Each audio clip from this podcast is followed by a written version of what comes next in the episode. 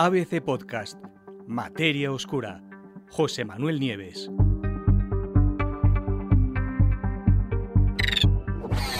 Sorpresa, el mundo cuántico da patadas a la realidad.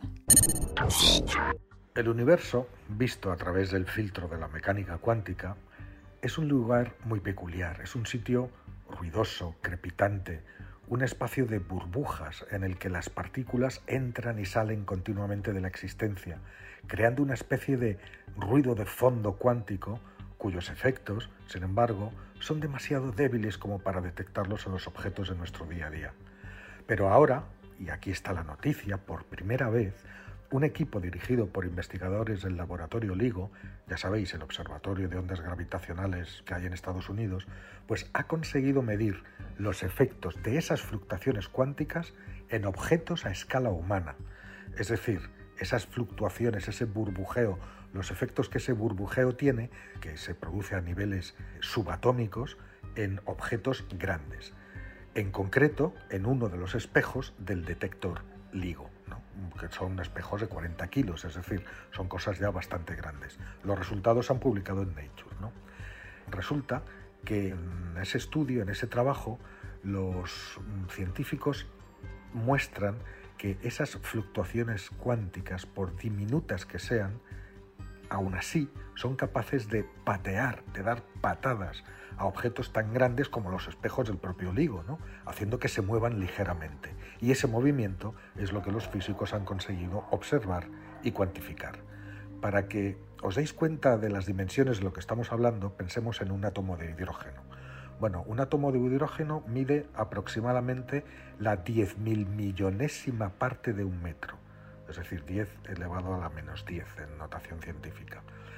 Por lo cual el desplazamiento de los espejos sería para un átomo de hidrógeno lo mismo que un átomo de hidrógeno sería para una persona.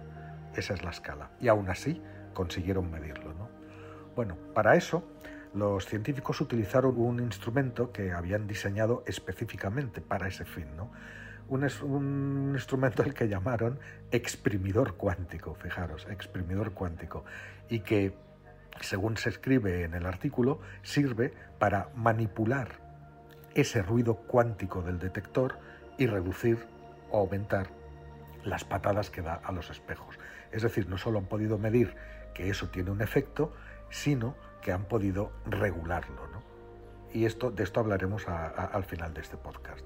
Lo primero que tendríamos que ver, os explico cómo es el detector LIGO para que podamos entender en qué consiste. ¿no? Bueno, pues el experimento LIGO está detectado para detectar ondas gravitacionales que llegan a la Tierra desde cataclismos que se producen a millones de años luz, ¿no? como colisiones de agujeros negros o estrellas de neutrones. Sabéis que ese tipo de eventos tan violentos producen una... es como darle un zambombazo a la piel de un tambor, que sería el tejido del espacio-tiempo, y se transmiten esos eventos, la violencia de esos eventos provoca unas ondas gravitacionales, como las ondas del agua cuando tiramos una piedra, que se transmiten a lo largo del universo y que los detectores de ondas, como LIGO, son capaces de captar. La primera vez que se hizo fue en el año 2017. Y bueno, cada detector, LIGO en concreto, está formado por dos grandes detectores gemelos. Uno está en Hanford, Washington y el otro en Luisiana, a 3.000 kilómetros de distancia. Cada detector es un interferómetro que tiene forma de L y los brazos más largos de la L son una serie de túneles de 4 kilómetros de largo y al final eh, cuelgan espejos de los dos túneles a 3.000 kilómetros de distancia de 40 kilogramos. Para detectar una onda gravitacional, ¿qué es lo que hacen? Bueno, pues se lanza un láser en la entrada de cada uno de esos de esos detectores, de esos túneles, envía un láser por el túnel correspondiente de cada uno de los dos, se refleja en el espejo del otro extremo y vuelve a su punto de partida. Si no hay ondas gravitacionales, que las ondas ya sabemos que distorsionan ligeramente el tejido espaciotemporal, si no hay, pues los láseres de los dos detectores, separados por 3.000 kilómetros, pues vuelven y regresan exactamente en el mismo instante. Pero si está pasando una onda gravitacional en ese momento, pues perturbará brevemente la posición de los espejos y por lo tanto los tiempos de llegada de los láseres serán diferentes. Así es como lo hacen.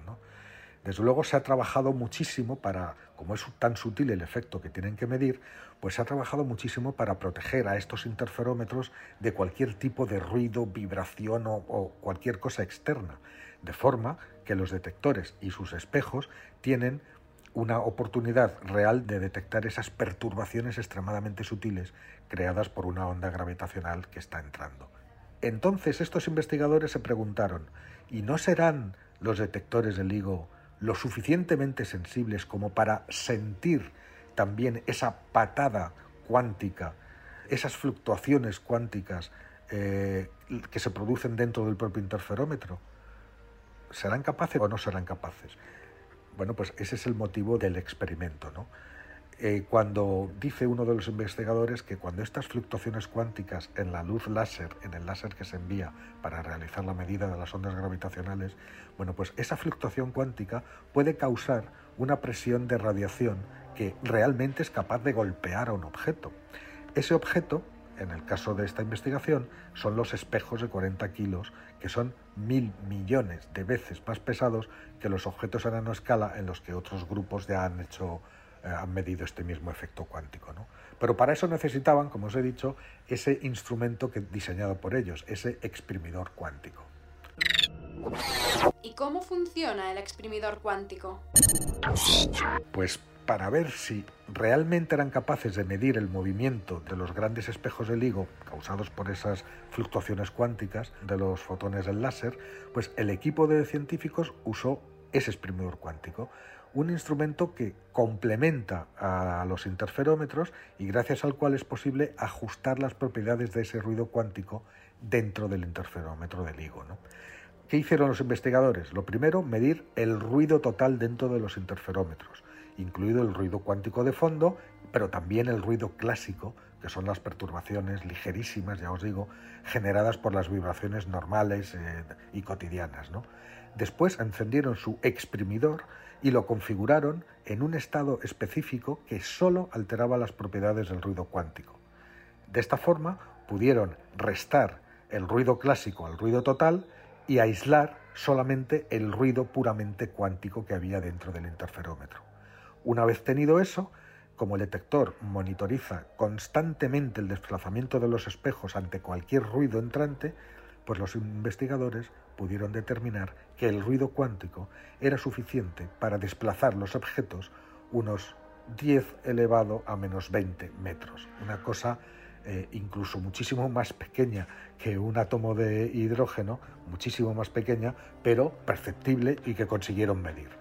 Bueno, pues esa medida que obtuvieron los científicos coincide exactamente con lo que predice la mecánica cuántica, pero es la primera vez que se consigue ver y que se consigue observar en un objeto tan, tan grande. ¿Para qué puede servir este hallazgo?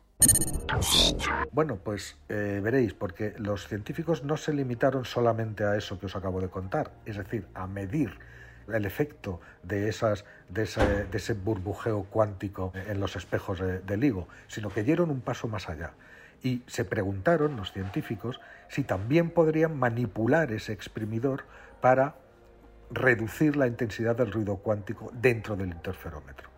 Eso, claro, si fueran capaces de eso, redundaría en que el espejo se movería menos y las mediciones que hace de ondas gravitacionales serían mejores.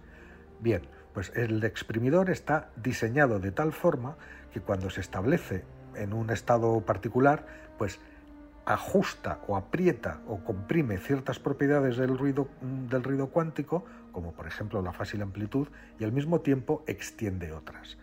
Una forma de entenderlo es pensar que esas fluctuaciones de fase surgen de la incertidumbre cuántica en el tiempo de viaje de la luz, mientras que las fluctuaciones de amplitud son las que imparten impulsos cuánticos a la superficie del espejo.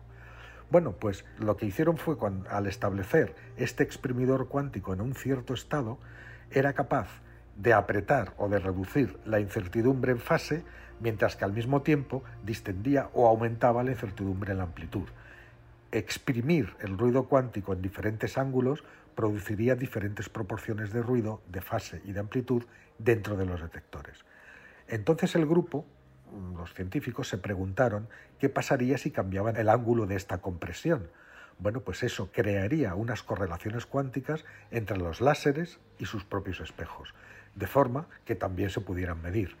Probaron la idea y eh, colocaron el exprimidor cuántico en 12 ángulos diferentes y efectivamente descubrieron que podían medir las correlaciones entre las distintas distribuciones de ruido en el láser y el movimiento de los espejos.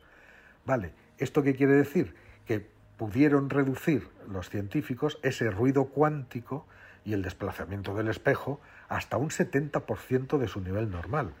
Es decir, lo que hicieron fue mejorar la calidad, al mismo tiempo que medían estos efectos, mejorar la calidad de captación del detector de ondas gravitacionales. Entonces, este complemento, este exprimidor cuántico, si se aplica a partir de ahora a, los distintos detectores de ondas gravitacionales, van a permitir detectar ondas gravitacionales mucho más sutiles, porque las que se captan ahora solamente tienen que ser eventos, acontecimientos muy violentos, como os he dicho, como como la colisión de dos estrellas de neutrones o de dos agujeros negros, ¿no?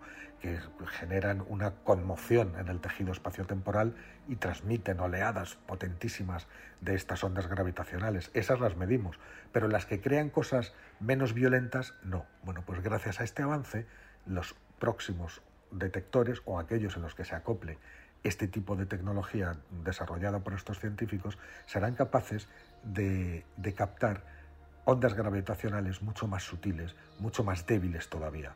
En el horizonte está el gran objetivo de ser capaces de captar, que por ahí deben de andar todavía, las ondas gravitacionales originales, las que produjo el propio Big Bang, con lo cual tendríamos una información sobre el Big Bang que ahora mismo es imposible del todo tener de ninguna manera.